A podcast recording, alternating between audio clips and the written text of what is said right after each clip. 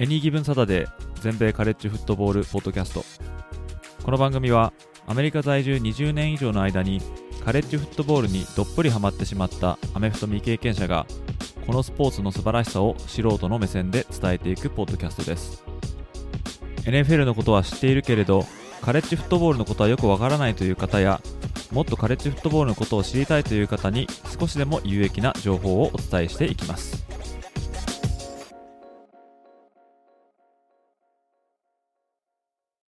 皆様ご機嫌いかがでしょうか？こちらは全米カレッジフットボールファンサイトエニーギブンサタデーがお送りするポッドキャストです1ヶ月ポッドキャストチャレンジ第13日目の今回もチーム紹介です。チーム紹介12チーム目となる今回はルイジアナ州立大となります。今回のエピソードでもマーチングバンドによるファイトソングを少しだけご紹介いたしますので、それをお聞きになりたい方はぜひ Spotify のアプリでこのエピソードを聞いていただけると幸いです。それ以外のアプリで聞かれる場合は、そのファイトソングのパート以外はすべて普通に聞くことができます。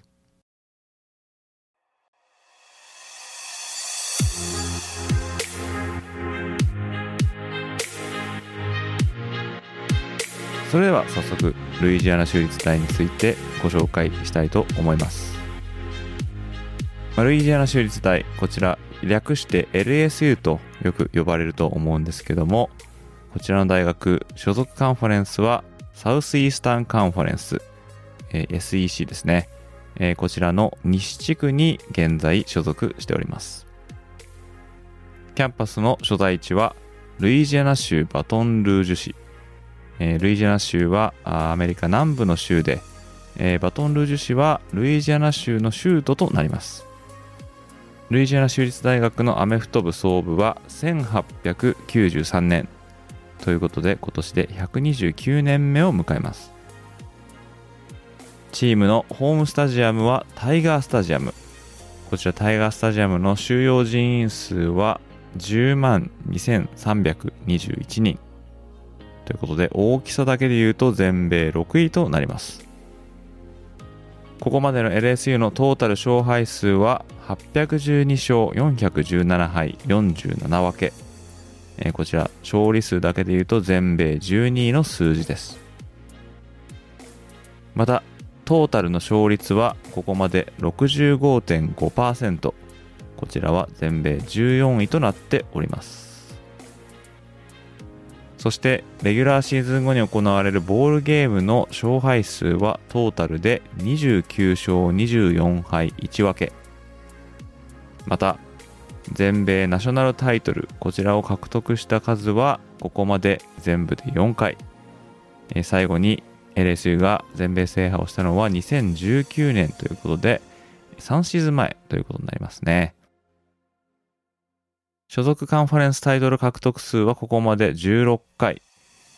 そしてカレッジフットボール界の個人賞の中でも最高峰と呼ばれるハイズマントロフィーこれを獲得した選手は合計2人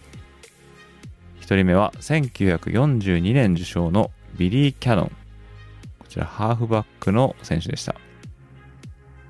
そして2人目は2019年の QB、ジョー・バロー。このジョー・バローの獲得は記憶に新しいと思うんですけども、彼が獲得した票数、並びに2位との得票数差でのマージン、こちらの数字は過去最大ということで圧倒的な評価を受けてこのトロフィーを受賞しております。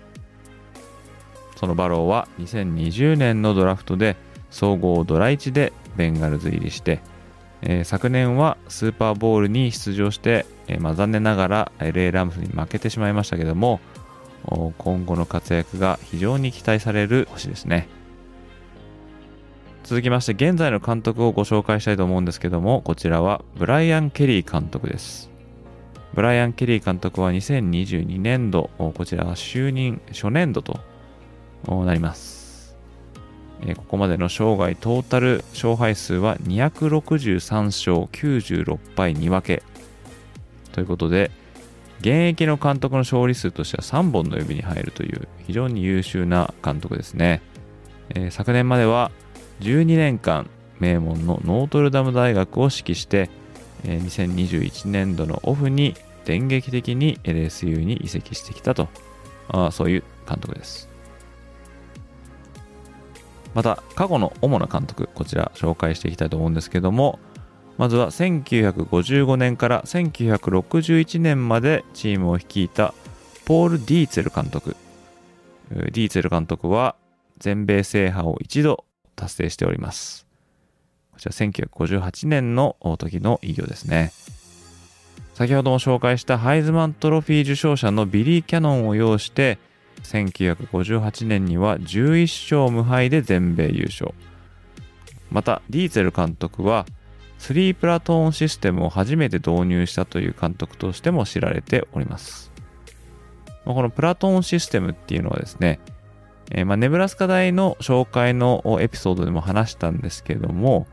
ちょうどこの頃ですねオフェンス選手とディフェンス選手を分けてもいいというルールに改正されたと。それを受けて、このディーゼル監督は、選手の疲労を補うための策として、1軍のオフェンスディフェンスと2軍のディフェンス、2軍のオフェンス、この3つのチームに分けてチームを運用したと。そういうことからスリープラートーンシステムって呼ばれてるんですけども、この起用がタイトル獲得に大きく貢献したと言われております。続きまして1962年から1979年までチームを率いたチャールズ・マクレンドン監督。マクレンドン監督は1970年に SEC タイトルを1つ獲得しております。また監督就任期間は18年 LSU でのトータル勝利数137勝こちらはどちらも未だにスクールレコードとなっております。次に紹介するのは2000年から2004年までチームを率いたニック・セイバン監督です。セイバン監督は2003年にナショナルタイトルを獲得。これは先ほど紹介した通り1958年以来の偉業となりました。就任した5年間で48勝16敗を挙げたセイバン監督なんですけども、2004年度シーズン後に NFL のマイアミドルフィンズへ、えー、去っていったため、まあ、地元では、まあ、あまり評価が、まあ、よろしくないと、まあ、そういう側面も持ってるんですね。ま、しかも、後に彼らのライバルでもあるアラバマ大学に就任したっていうのも、火に油を注いだという状況になっております。そのセイバン監督の後を継いだのが2005年から2015年までチームを率いたレス・マイルズ監督です。マイルズ監督は2007年に全米タイトルを制覇しております。まあ、そのいつも帽子をかぶって、えー、また彼の性格、そしてプレーコーリングが非常に奇抜だったということから、ま、不思議の国のアリスに出てくる帽子や、ハッターっていうんですけども、これをもじってマッドハッターなんていうあだ名もついております。また試合会場のフィールドの芝を食べるという変わった原ガス技を持っていることでも有名な監督さんですね。そして最後に紹介したいのは2017年から2021年までチームを率いたエド・オルジェロン監督。2019年に近代カレッジフットボールの歴史でも稀に見るスクワットを要して15勝無敗で全米完全制覇を成し遂げたという監督だったんですけれども、その直後の2年間で勝ち越すことができずに昨シーズン後に解雇となってしまいました。まあ、オルジェロン監督といえばですね、まあ、コーチ王なんて言われて非常に愛されたんですけども、まあ、特にこのダミ声が特徴的で、えー、まあ彼のこのダミ声の Go Tigers、まあ、これをですね、えー、聞けなくなってしまったのはちょっと個人的には寂しいかなと思います。えー、続きまして LSU の過去の主な選手をご紹介したいと思います。まずはランニングバックで元ニューイングランド・ペイトリオッツのケビン・フォルク。ディフェンシブラインマンで 49ers やカンザスシティ・チーフスで活躍したグレン・ドーシー。ディフェンシブタックルで元レイブンズやカウボーイズのマーカス・スピアーズ。オフェンシブタックルで、え、昨年 LA ラムスの一員として優勝して引退したアンドリュー・ウィットワース。まあ、ここから現役となるんですけども、ワイドレシーバーでベンガルズで活躍するジャマー・チェイス。ラインバッカーでタンパベイに所属するデビン・ホワイト。コーナーバックでバイキングスに所属するパトリック・ピーターソン。同じくコーナーバックでセインツのタイラン・マシュー。ランニングバックでタンパベイバッカニアーズのレナード・フォーネット。ワイドレシーバーで LA ラムスのオデル・ベッカム・ジュニア。同じくワイドレシーバーでブラウンズのジャービス・ランドリー。同じくワイドレシーバーのジャスティン・ジェファーソン。こちらはバイキングスに所属してますね。またセーフティーでシアトルシーホークスに所属するジャマール・アダムス。まあ、彼も LSU の出身選手ということで、特に現役でバリバリ活躍している LSU 出身の選手が非常に多いですね。LSU のニックネームはタイガース。トラですね。えーまあ、こちらのマスコットはマイク・ザ・タイガー。これは本物の虎なんですけども、このマイクっていうのはですね、えー、LSU が最初に虎をキャンパスに招き入れた時のチームのアスレティックトレーナーの名前をま拝借したということで、えー、キャンパスにはこのマイクだけのための巨大な飼育場があると。まあ、非常にお金かかってるんですけども、またですね、え、かつてはケージに入れられたマイクが試合前に対戦相手のロッカールームの近くに配置されたと。これでですね、対戦相手をちょっとビビらすっていうようなこともあったんですけども、最近は、まあ、こういうことはちょっと廃止されたみたいなんですけども、まあ、他にはマイク・ザ・マスコットっていうのを見ますね。まあ、これは虎のコスチュームを着た着ぐるみですね。次に紹介したいのはスローガンとか合言葉ですね。えー、こちらは Go Tigers。単純だなっていう感じはすると思うんですけども、ま、この Go ですね。この Go の綴りがですね、GO ではなくて GEAUX。これで Go って読ませるんですね。この EAUX っていう語尾ですけども、こちらの綴りはこの土地に伝わる独特のものということで、フランス語が起源と言われているんですね。だからこれを見たときに、ちゃんとこう、GO って読むこと知らなければ、これ絶対読めないと思うんですけれども、この GO タイガース。さっきもね、あの、コーチ王が GO タイガースって言ったって言ってましたけども、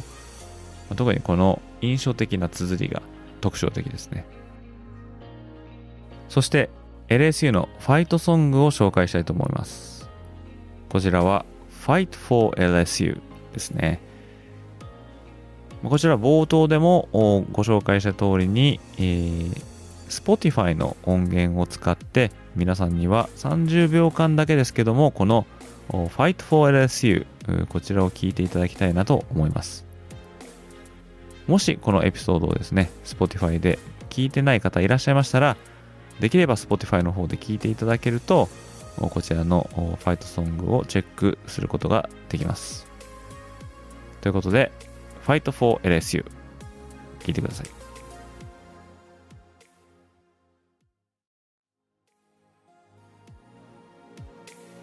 はい。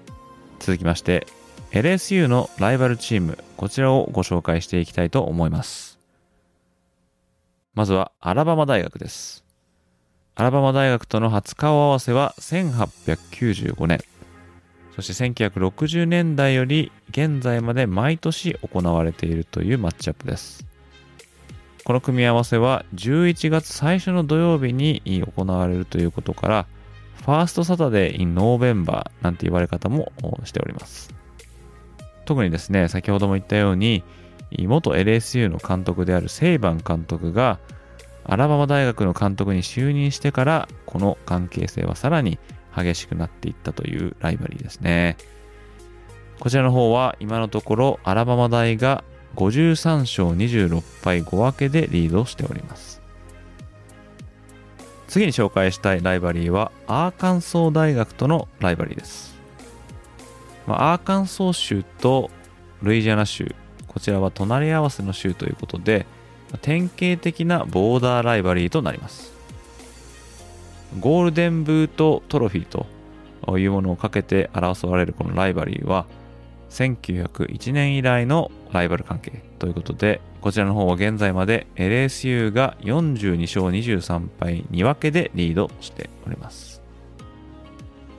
また、ミシシッピ大学ともライバル関係にあります。こちらのマッチアップは通称マグノリアボールと言われます。初顔合わせは1894年ということで、えこれまで合計110回も対戦があります。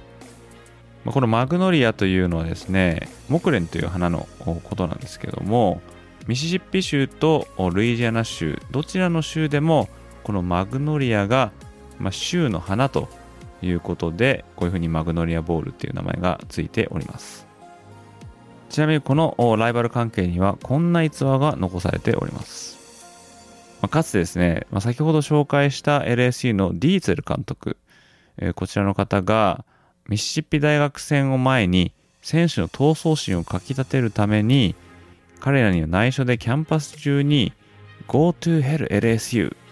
て書かれたビラをですね、まあ、さもミシシッピ大の差し金が撒いたように仕向けたんですね。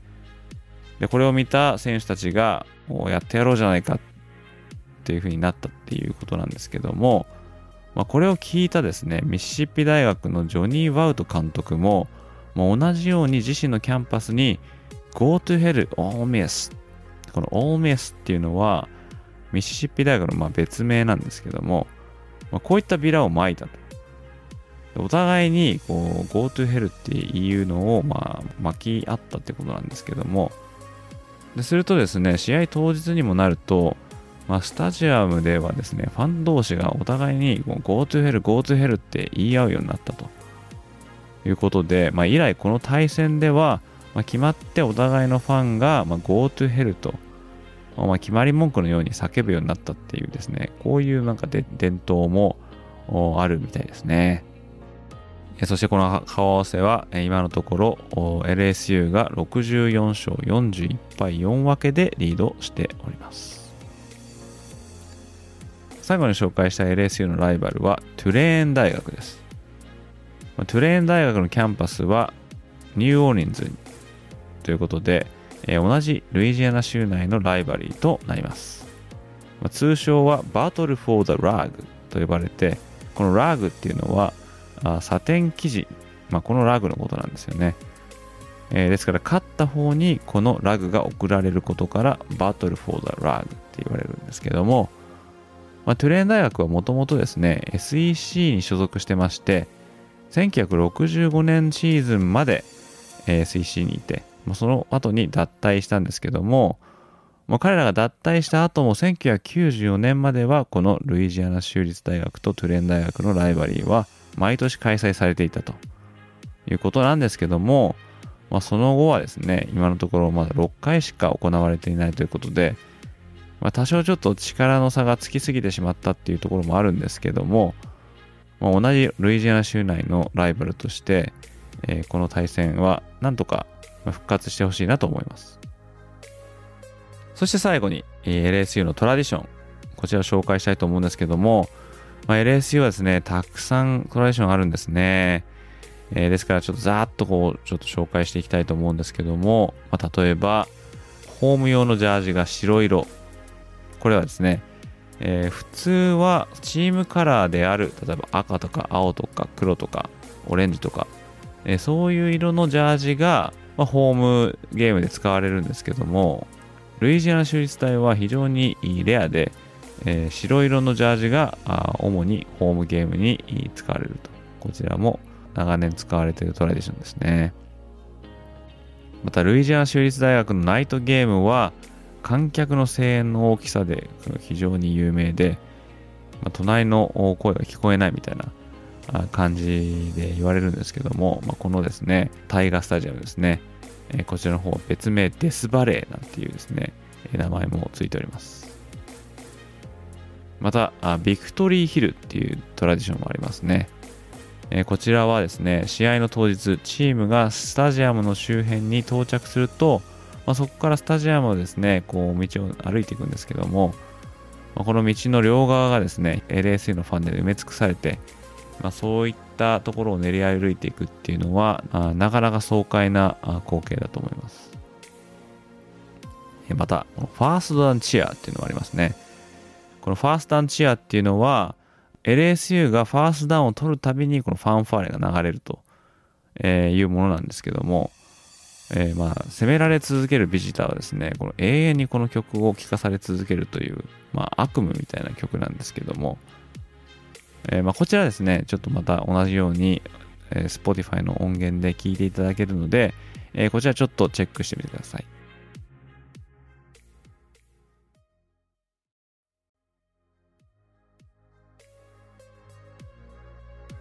え続きまして、背番号18ですね。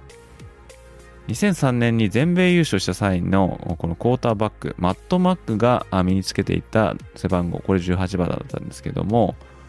まあ、彼がですね、それを卒業時に下級生だったジェイコブ・ヘスターに直々に託したと。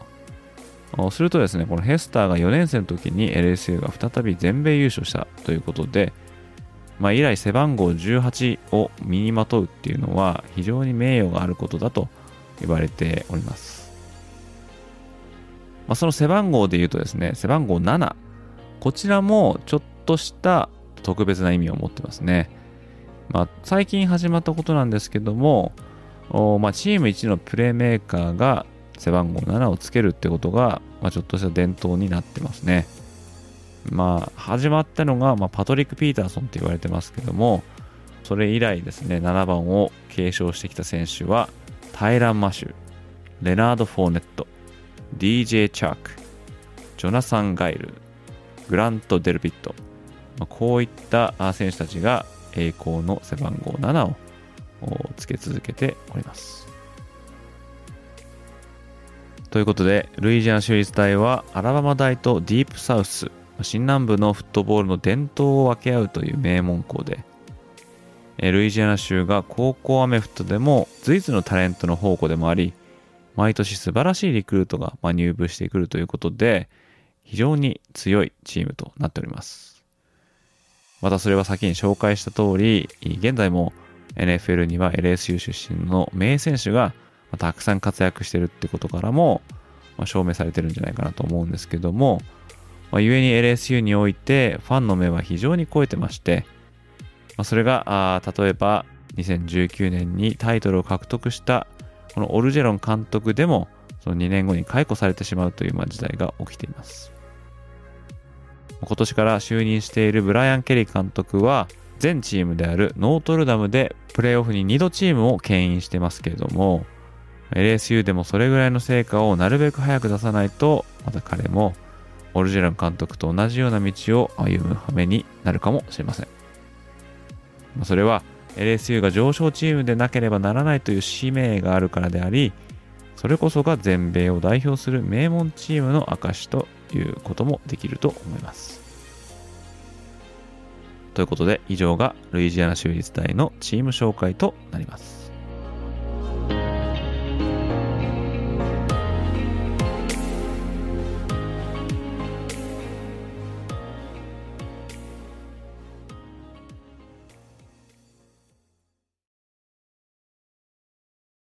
今回も最後まで聞いていただきありがとうございました。このポッドキャストをもっとたくさんの皆様にお伝えするために、もし面白かったと思っていただけたら、このエピソードの告知ツイートをぜひリツイートして拡散に協力していただけると非常にありがたいです。また、Apple Podcast で視聴されているリスナーの方は、ぜひぜひ感想をコメント欄の方にお願いいたします。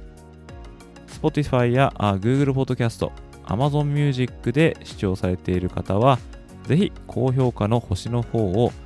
なるべく多くつけていただけると嬉しいです。リスナーの皆様と一緒にニッチなカレッジフットボールの世界を少しでも多くの方に知ってもらえるよう、今後もポッドキャスト、ライブ配信、ウェブサイトでコンテンツを発信していきますので、皆様よろしくお願いいたします。それでは次回のエピソードでまたお会いいたしましょう。どうもありがとうございました。